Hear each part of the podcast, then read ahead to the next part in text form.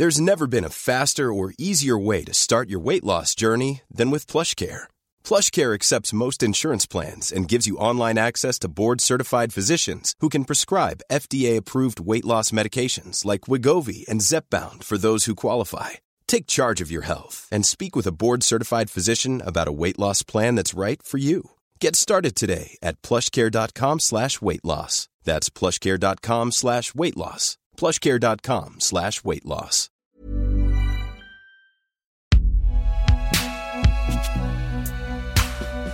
Surprise, c'est Binge Audio. Salut, c'est Thomas Rozek. Comme tous les mois, on retrouve notre série Y'a pas qui explore les méandres des violences sexuelles et sexistes en politique. Une série signée Fiona Texer et Hélène Boutani qui sont respectivement, je le rappelle, collaboratrices d'élus et journalistes. C'est Elisa Grenet qui réalise cette série et dans cet épisode on parle de politisation de l'intime. Bienvenue dans Programme B.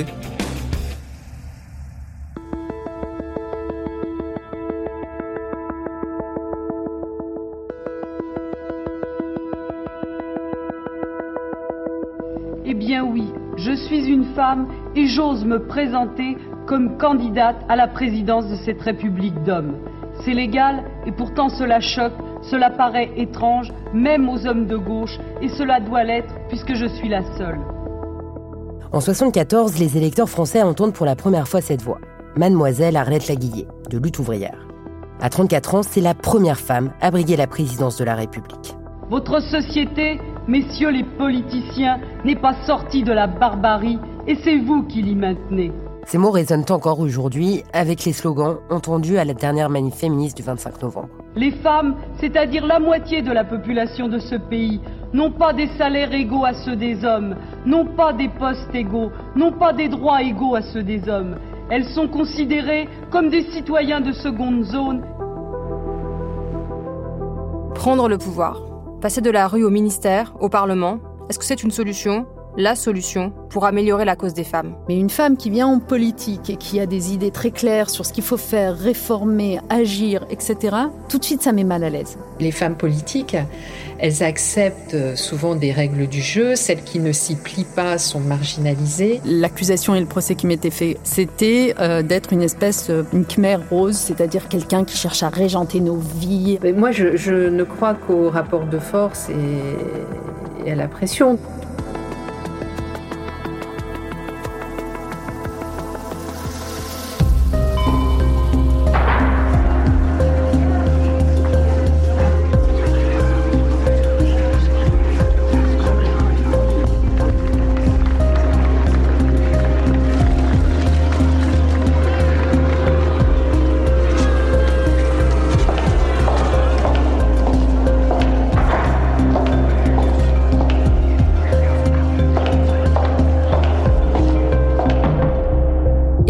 4. Le féminisme, une affaire d'État. Il n'y a pas mort d'homme. Vous savez, ceux qui refusent qu'on féminise la langue, euh, etc., vous disent Ah, mais homme, homme, c'est utilisé au sens euh, générique du terme, ça couvre les hommes et les femmes et tout ça. Et en fait, euh, je trouve que cette expression Il n'y a pas mort d'homme dit incroyablement bien le fait que non, homme, on dit bien homme au sens masculin du terme en fait. Finalement, euh, un sujet devient important dès lors qu'il y a un homme qui est en souffrance dans l'affaire. Mais quid quand c'est une femme? Pour parler féminisme d'État, nous avons invité une féministe et femme d'État. En 2012, elle devient la Benjamine du gouvernement socialiste de Jean-Marc Ayrault. Je suis Najat Vallaud-Belkacem, donc après avoir été une élue locale pendant une dizaine d'années, j'ai exercé les fonctions de ministre pendant cinq ans sous le quinquennat Hollande. Euh, D'abord comme ministre des droits des femmes, puis comme euh, ministre de l'éducation nationale, de l'enseignement supérieur et de la recherche. La question qu'on peut se poser, c'est euh, quand vous êtes dans cette forme de féminisme d'État que j'ai pu moi exercer, est-ce que c'est la radicalité qui permet de faire progresser les dossiers, les projets les, et les mesures? Christine Barr est professeure d'histoire contemporaine, spécialiste de l'histoire des femmes, du genre, du féminisme et de l'antiféminisme.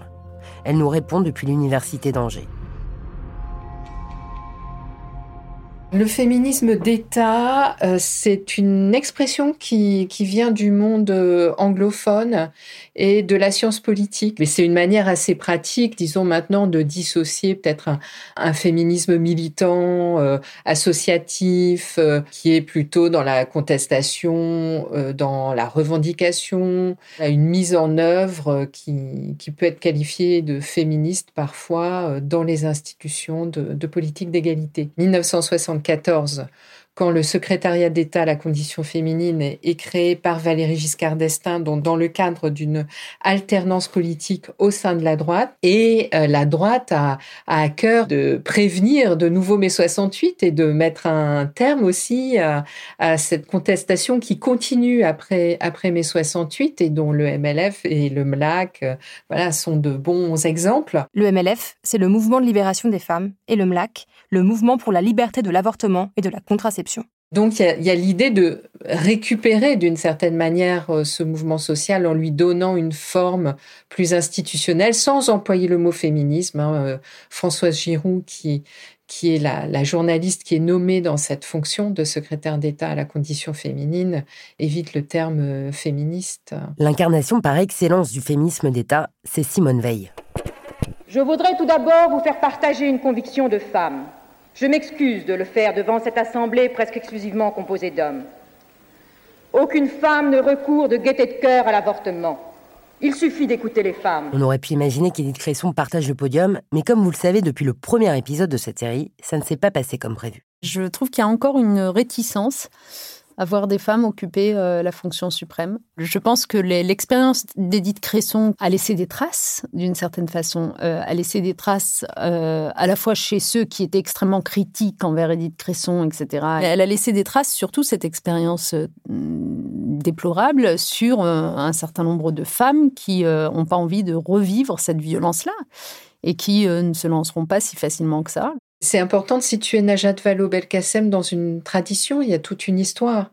Alors, comme, euh, comme elle appartient au Parti socialiste, euh, c'est cette tradition avec Yvette Roudy et la création du ministère des droits de la femme, comme on disait à l'époque. Donc, c'est très différent de la notion de condition féminine qui plaisait plus à la droite. Hein, la, gauche parle de droit. Euh, et c'est Yvette Roudy qui s'occupait de des questions femmes au sein du PS euh, qui, qui, a ce ministère entre 1980 et 1986. Donc ça a beaucoup marqué et euh, c'est le début d'une permanence en fait de cette structure du, du féminisme d'État en France avec plus ou moins de bonheur, plus ou moins d'importance donnée à la structure et à l'administration qui l'accompagne selon la nature des gouvernements et selon les moments aussi. Alors le ministère des droits des femmes, j'ai eu euh, la chance exceptionnelle de l'occuper, euh, c'était en 2012, à partir de 2012 jusqu'en 2014. Euh, c'est un ministère, quand je suis arrivée, qui euh, n'existait plus en tant que tel en France euh, depuis 26 ans. Donc 26 ans d'absence d'un ministère plein sur ces sujets-là, ça voulait dire qu'un certain nombre de, de, prises de conscience, de sujets nouveaux, de modalités nouvelles sur la question de l'égalité femmes-hommes, ou plutôt des inégalités femmes-hommes, passaient inaperçues et n'étaient pas traitées à part entière. Par exemple, l'explosion du nombre de familles monoparentales avec des femmes à leur tête et plongées dans une grande précarité économique, par exemple, l'explosion du temps partiel euh, quasi exclusivement féminin, avec des tas de sujets derrière, euh, notamment sur le montant des retraites à la fin d'une vie active. Euh, par exemple, l'évolution du type de violence conjugale ou violence intrafamiliale, par exemple, qui touche de plus en plus des jeunes générations. C'était des choses que la société, le politique, ne percevait pas comme il aurait dû le percevoir pour y apporter les réponses adaptées. Donc en fait, un ministère des droits des femmes, c'est quelque chose d'absolument indispensable. La parité est venue poser la question suivante. Est-ce que les femmes et les hommes font de la politique différemment? C'est encore plus ancien que la parité parce que finalement, dans l'argumentation pour le droit de vote des femmes, on retrouvait déjà euh, la même double argumentation. Euh, c'est juste et les femmes sont des hommes comme les autres, ou bien euh, c'est important pour la société parce que les femmes apportent quelque chose de différent et il y aura une complémentarité des sexes au pouvoir et c'est ça qui est souhaitable. Donc les féministes ont toujours un petit peu joué selon leur sensibilité sur les deux, les deux approches, l'une plus universaliste, l'autre plus différentialiste. En politique, même si la parité a amélioré les choses et les chiffres, euh, les femmes se vivent et sont encore vécues comme des outsiders, là où les hommes sont des insiders. Euh, la différence entre un insider et un outsider, c'est qu'un insider, d'une certaine façon, il est dedans, il trouve ça normal d'y être. Euh, voilà quoi, il y a une espèce de, de, confort, de facilité, quasi de rente, etc. Quand vous êtes un outsider, vous ne gérez pas du tout le problème de la même façon. C'est-à-dire que vous vous remettez en question euh, très souvent, vous êtes plutôt dans la coopération, la conciliation, l'écoute que dans le je sais tout, l'omniscience, etc. Et donc, en fait, ce dont sont porteuses les femmes en outsider du monde politique, c'est de cette façon différente de faire que je constate véritablement.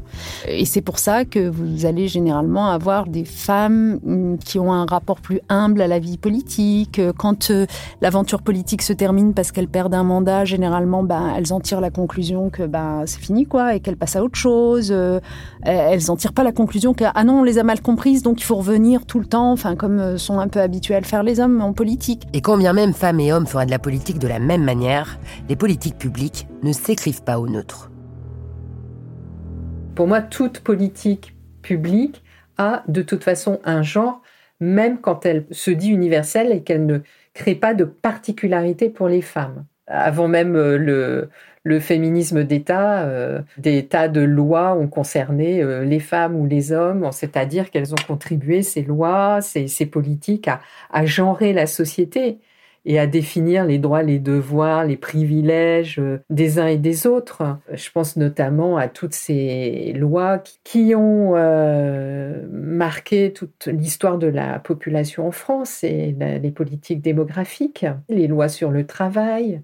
Elles sont genrées aussi très souvent même quand elles n'annoncent pas la couleur, elles peuvent avoir des effets différents sur les hommes et les femmes. Enfin bref, ça date pas d'aujourd'hui, hein, le genre des politiques publiques. Encore aujourd'hui, euh, il y a cette idée qu'il y a des portefeuilles qui euh, sont plutôt féminins et d'autres plutôt masculins. Hein, qu'on le veuille ou pas, euh, comme quoi finalement avoir une loi sur la parité, des quotas, ça ne suffit jamais. Hein le droit ne suffit jamais. À un moment donné, il faut s'intéresser aux faits, à la pratique et euh, à la culture. Euh, et, c'est cette culture qu'il faut réussir à faire évoluer. Il faut faire évoluer l'idée que certains euh, enjeux, certaines qualités pour exercer certaines responsabilités seraient plus masculins et d'autres plus féminins.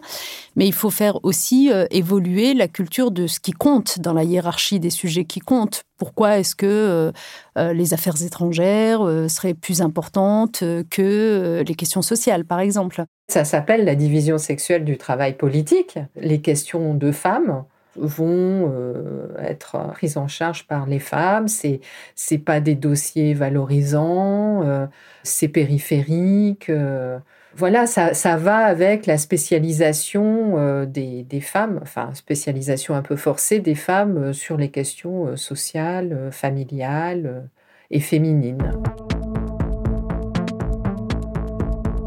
Loi Simone Veil sur l'IVG, loi Yvette Roudy sur l'égalité salariale, loi Elisabeth Guigou sur la parité en politique, loi Catherine Génisson sur l'égalité professionnelle, loi Nicole Hamelin sur l'égalité professionnelle, loi Daniel Bousquet contre les violences.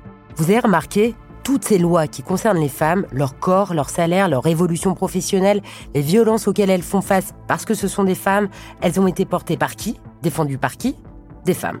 Même si à chaque règle, il y a bien quelques exceptions. Comme la loi Lucien Neuwirth, votée en 1967, qui légalise la pilule contraceptive, ou plus récemment, en 2011 avec la loi Jean-François Copé et Marie-Jo Zimmermann pour une représentation équilibrée des femmes et des hommes au sein des conseils d'administration et de surveillance. Mais depuis quelques temps, vous entendez ce murmure, vous en captez des bribes, un entrefilet dans un journal, un bout de flash à faux entendu à la radio, une vidéo sur Facebook, Instagram, TikTok. Tous ces candidates et ces candidats sont en train de vous promettre la lune pour que le jour du premier tour de l'élection présidentielle, vous choisissez le bulletin avec leur nom. Ces promesses, ces programmes sont censés apporter enfin les réformes nécessaires à la France pour vivre dans un monde plus juste, plus sûr, plus riche, plus vert ou plus blanc. Ça, ça dépend de votre position sur l'échiquier politique. Avec la promesse que le futur gouvernement fera voter leur grand projet, enfin notre grand projet, à l'Assemblée nationale. Et si l'un de nos rêves les plus fous se réalisait? Imaginons, par exemple, qu'une ou qu'un candidat décide d'en finir une bonne fois pour toutes avec les violences faites aux femmes.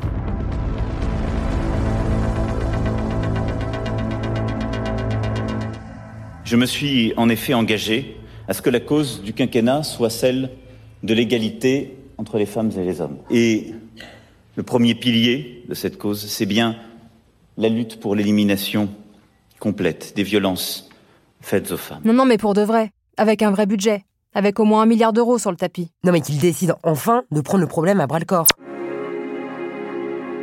Depuis des années, des voix s'élèvent, des militantes féministes, des associations de victimes, dans les couloirs des hôpitaux jusqu'au mur de Mais nos c'est villes. qui cette nana là? Au travail, dans la rue, à la maison, les femmes n'en peuvent plus.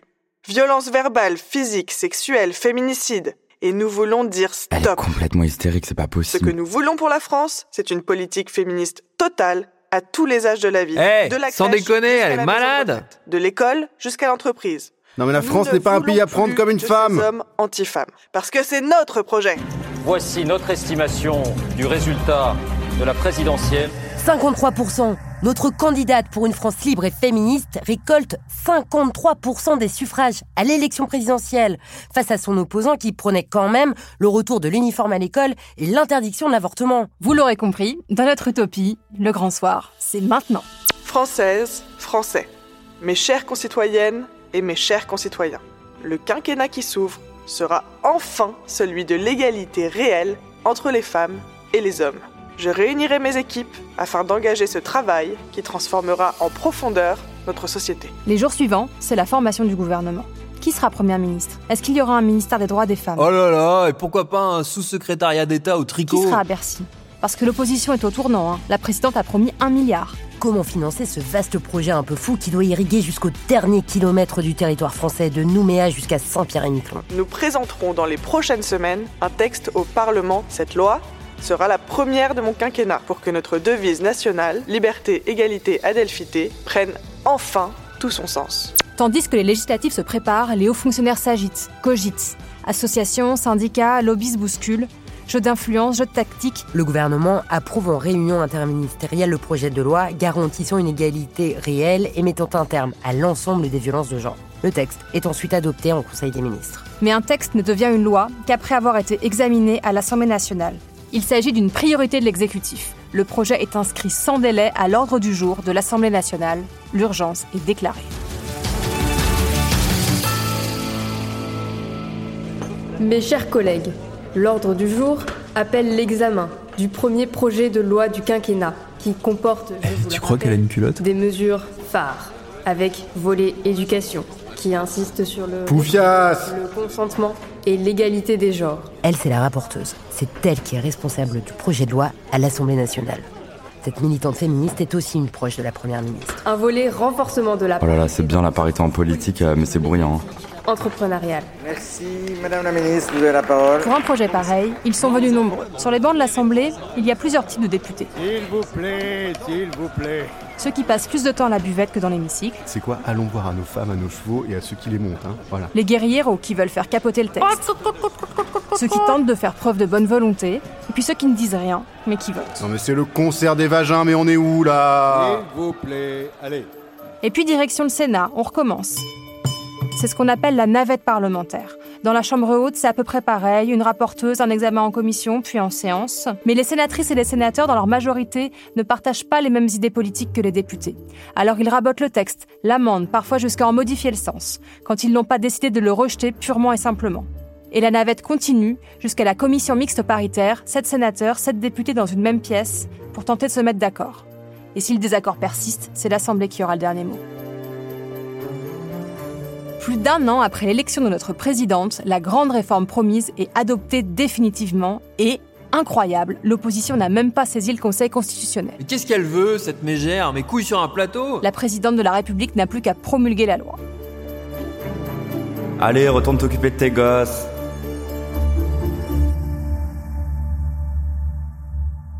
Cette utopie aurait presque pu se passer en France. En Espagne, en 2004, le gouvernement s'est donné les moyens de lutter contre les violences machistes. Depuis, de l'autre côté des Pyrénées, on dépense chaque année 748 millions d'euros, soit 16 euros par an et par habitant. En France, c'est 5 euros, le prix d'un kebab sans supplément. Pourtant, il y avait des occasions. Automne 2017, le début du quinquennat Macron est marqué par MeToo et Balance ton port. Deux ans et demi plus tard, c'est le début de la crise sanitaire, et là, oh surprise, politiques et journalistes découvrent que les hôpitaux, les écoles, les EHPAD, les supermarchés, les entreprises de nettoyage, le soin aux enfants, aux personnes vulnérables, les courses, la cuisine, le linge, bref, la société tient avant tout grâce aux premières lignes, et les premières lignes, ce sont très souvent des femmes. Quand vous avez un phénomène comme ça qui se présente de conscientisation d'une large part de la société, il faut absolument que derrière vous ayez un pouvoir politique qui vienne immédiatement cranter des choses. Et c'est un gâchis monstrueux que de ne pas venir cranter. Je pense qu'au sortir de, du premier confinement, on, avait toutes les conditions réunies pour cranter une augmentation euh, des rémunérations euh, des métiers du care euh, qui aurait été beaucoup plus importante que ce qui a été vaguement décidé avec le Ségur de la santé uniquement sur les métiers du soin. Et on l'a pas fait. Toutes ces choses-là qui s'opposent en fait à la gestion un peu guerrière euh, qui a été euh, la gestion de crise du Covid chez nous, très masculine, du coup très testostéronique, testostéronée, je sais pas comment on dit, mais c'est mieux testostéroné parce que dedans on entend erroné. C'est intéressant. Quand vous regardez qui constitue la République en marche politiquement parlant au moment de prendre les vraies grandes décisions, euh, regardez de qui était constitué le Conseil de défense au moment du Covid, etc., bah, les femmes disparaissent immédiatement. Immédiatement, il n'y a plus autour de la table. Najat Vallaud-Belkacem, socialiste, dénonce donc le manque d'action d'un gouvernement dont elle ne partage pas les idées.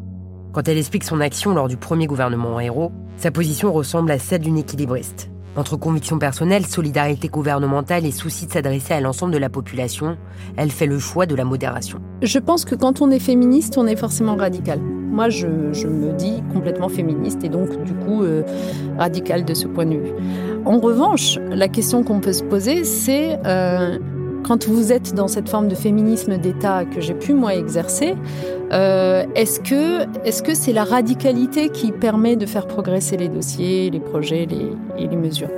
À un moment donné, il faut quand même une espèce de planning en fait de transformation euh, sociétale ou sociale dans lequel euh, vous savez qu'il vous faut procéder dans l'ordre, qu'il faut d'abord convaincre euh, tel et tel pan de la société pour être plus nombreux à porter telle mesure, etc., etc. C'est ça que j'appelle la gauche de gouvernement. C'est pour ça que je dis que n'accédera au pouvoir qu'une gauche qui comprend ça en fait. Donc euh, pour répondre à votre question, euh, on peut être féministe, donc radical, et en même temps comprendre que euh, quand il s'agit de passer à l'étape de la transformation, au moment de l'exercice des responsabilités, bah, il faut le faire en prenant en considération l'ensemble de la population. Dans certains cas, le mouvement social, culturel, politique, féministe est suffisamment puissant pour faire bouger un petit peu les choses un petit peu beaucoup même, euh, si on prend euh, la loi sur, euh, l'IVG.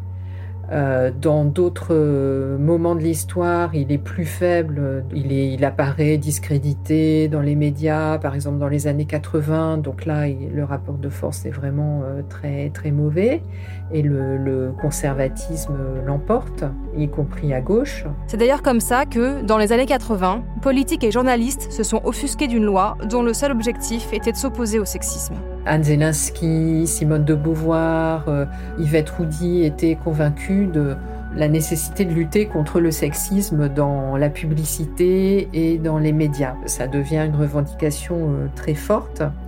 Et il faut aussi se souvenir que le mot sexisme à l'époque est pas encore tout à fait euh, euh, banalisé. C'est un mot nouveau, euh, formé sur le modèle du mot racisme. Et d'ailleurs, il y a une loi antiraciste en 1972 qui sert de modèle pour la loi antisexiste de 1983. Yvette Roudy avait en tête euh, de déconditionner les esprits euh, et de, produire un changement culturel par le haut aussi, par sa politique, ses campagnes publicitaires, mais aussi en intervenant pour euh, faire en sorte qu'en justice, il puisse y avoir des plaintes pour euh, sexisme et que les associations féministes puissent se porter partie civile.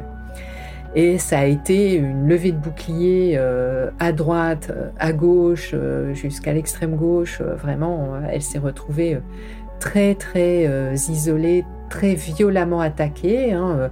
On n'a pas du tout compris à l'époque euh, qu'il puisse être légitime de porter atteinte à la liberté d'expression.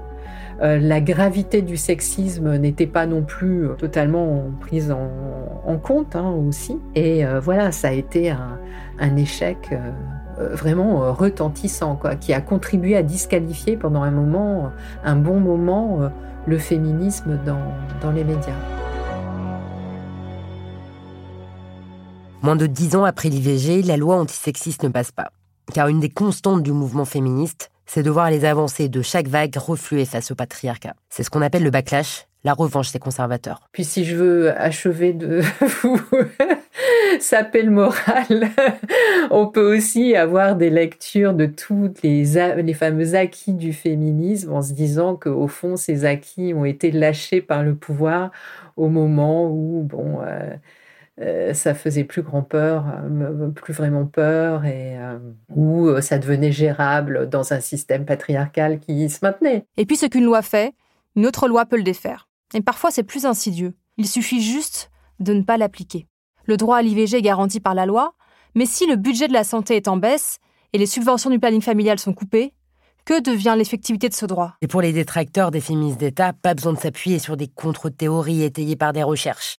Pourquoi s'en prendre à la fonction quand on peut s'en prendre à l'individu? Lorsque une femme ministre prend des réformes, disons, importantes, quand c'est un homme qui prend euh, ces réformes-là, les oppositions qui vont euh, se faire jour contre ces réformes euh, vont s'en prendre à l'homme comme ministre à son administration. Euh, ça va être finalement une opposition institutionnelle. Lorsque c'est une femme qui prend ces réformes, les oppositions qui vont se déchaîner, c'est pas se faire jour, c'est se déchaîner contre elle, vont s'en prendre à la femme en tant qu'individu. C'est-à-dire qu'en fait, c'est dans ces moments-là qu'on voit la vérité des choses, c'est-à-dire qu'en fait, on va lui nier euh, son institutionnalisation, euh, son euh, statut de ministre en réalité. C'est-à-dire que ça va être le moment où, à nouveau, on va réinterroger la légitimité qu'elle a à être là comme ministre, en fait. Et ce que je dis là est vrai pour l'immense majorité des femmes en politique. Je mêle en moi des caractéristiques nombreuses qui, comment dire, ne passent pas inaperçues, on va dire, dans l'espace politique. ne passaient pas inaperçues en plus à l'époque où j'ai exercé mes responsabilités parce que ça manquait encore cruellement de diversité. Et ces caractéristiques multiples, si je devais les résumer, c'est à la fois la féminité, l'origine étrangère, et euh, ce qui va avec l'origine étrangère, la culture musulmane euh, de ma famille. On connaît l'intersectionnalité euh, du côté des, des victimes d'oppressions multiples croisées. Euh, du, côté des, auteurs de discrimination, de, discours de haine, euh, on, retrouve aussi, et en particulier à l'extrême droite et depuis euh, très très longtemps, une, sorte de noyau dur où l'antiféminisme, la misogynie se mêlent étroitement à l'homophobie, à la lesbophobie, à l'antisémitisme, euh, au racisme. J'avais une conscience aiguë du fait qu'il fallait pas que je passe trop de temps à me défendre non plus. Parce qu'en fait, vos détracteurs, ce qu'ils cherchent à faire, c'est euh, à vous noyer de procès euh, tous les jours différents, etc., pour que vous passiez tellement de temps à vous défendre que vous n'en trouvez plus pour bah, faire avancer vos causes, défendre vos réformes faire progresser les choses dans le sens que vous voulez. Donc, en fait, j'essayais de faire la part des choses entre une petite partie défense, évidemment, et rétablissement des faits, euh, fact-checking, etc. Et une grosse partie, bah, je continue à tracer mon chemin, je prends mes réformes et j'en ai prises quand même de nombreuses. Mais comment faire avancer les droits des femmes dans un système global qui s'en préoccupe si peu? Est-ce que le féminisme a toujours euh, réussi à défendre les intérêts de toutes les femmes? Et à travers toute leur diversité? Euh, Bien sûr que non c'est mission impossible, je pense. Euh, même le droit de vote qui nous paraît aujourd'hui une évidence, il a fallu des décennies pour que cette euh, revendication soit adoptée par l'ensemble des féministes. Et puis c'était le droit de vote pour les Françaises et pas pour euh, les coloniser. Donc c'était aussi un féminisme qu'on pourrait qualifier de colonial. Les frontières de classe existent bel et bien aussi à l'intérieur des, mouvements féministes. Je pense qu'il y a peut-être des moments pour ça, hein, où on étale les divisions les, et les, les oppositions. Ensuite, il faut bien avoir conscience que cette désunion extrême euh, euh, joue toujours en faveur de l'adversaire. Et puis, pour en revenir à Arlette Laguillet, qui s'insurgeait contre, je cite, l'ignorance imbécile des hommes appelés à prendre des décisions concernant des millions de femmes, L'objectif, ce n'est pas un simple réaménagement de l'exercice du pouvoir. Il y a des féministes qui revendiquent, qui sont dans cette logique réformiste. Mais beaucoup de féministes veulent euh, aussi une révolution. Elles veulent l'abolition du patriarcat. Et ça, ça ne peut pas se résumer à quelques revendications Donc je crois que ça c'est traditionnel aussi hein, dans l'histoire du féminisme d'avoir euh, un pôle réformiste et puis un pôle euh, plus, plus radical. Mais le pôle radical, il est très fort en ce moment. Et il a son efficacité, mais pas directe, pas directement euh, dans une traduction politique et institutionnelle. En attendant le grand soir, on pâtit au quotidien d'un féminisme d'État de façade depuis cinq ans. Du brouhaha médiatique sans changement de méthode à l'intérieur, à la justice, à la santé, à l'éducation nationale. Sans incarnation, sans écoute des féministes de la troisième vague, des associations, des militantes. Mais bon, il n'y a pas mort d'homme. Le féminisme n'a jamais tué personne. Cette phrase de Benoît de Groult qu'on retrouve dans pas mal de manifs féministes. Donc il n'y a pas mort d'homme, mais il y a mort de femme. Et ça, c'est, je trouve que c'est, aussi une des, une des avancées euh, récentes, quoi, la mise en évidence du féminicide comme euh, question politique et sociale.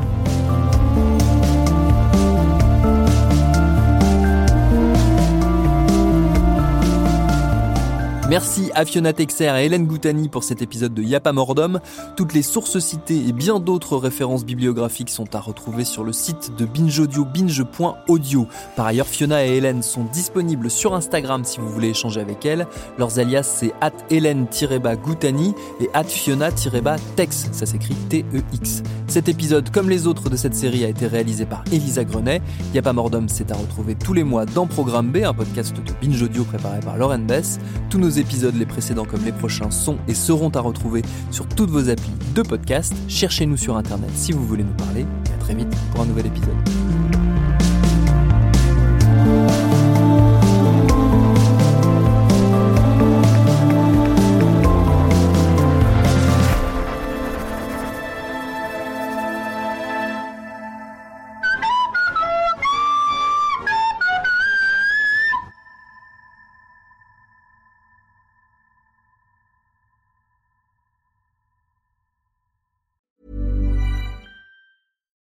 When we're on a budget, we still deserve nice things. Quince is a place to scoop up stunning high-end goods for 50 to 80% less than similar brands. They have buttery soft cashmere sweaters starting at $50, luxurious Italian leather bags, and so much more. Plus, Quince only works with factories that use safe, ethical, and responsible manufacturing. Get the high-end goods you'll love without the high price tag with Quince.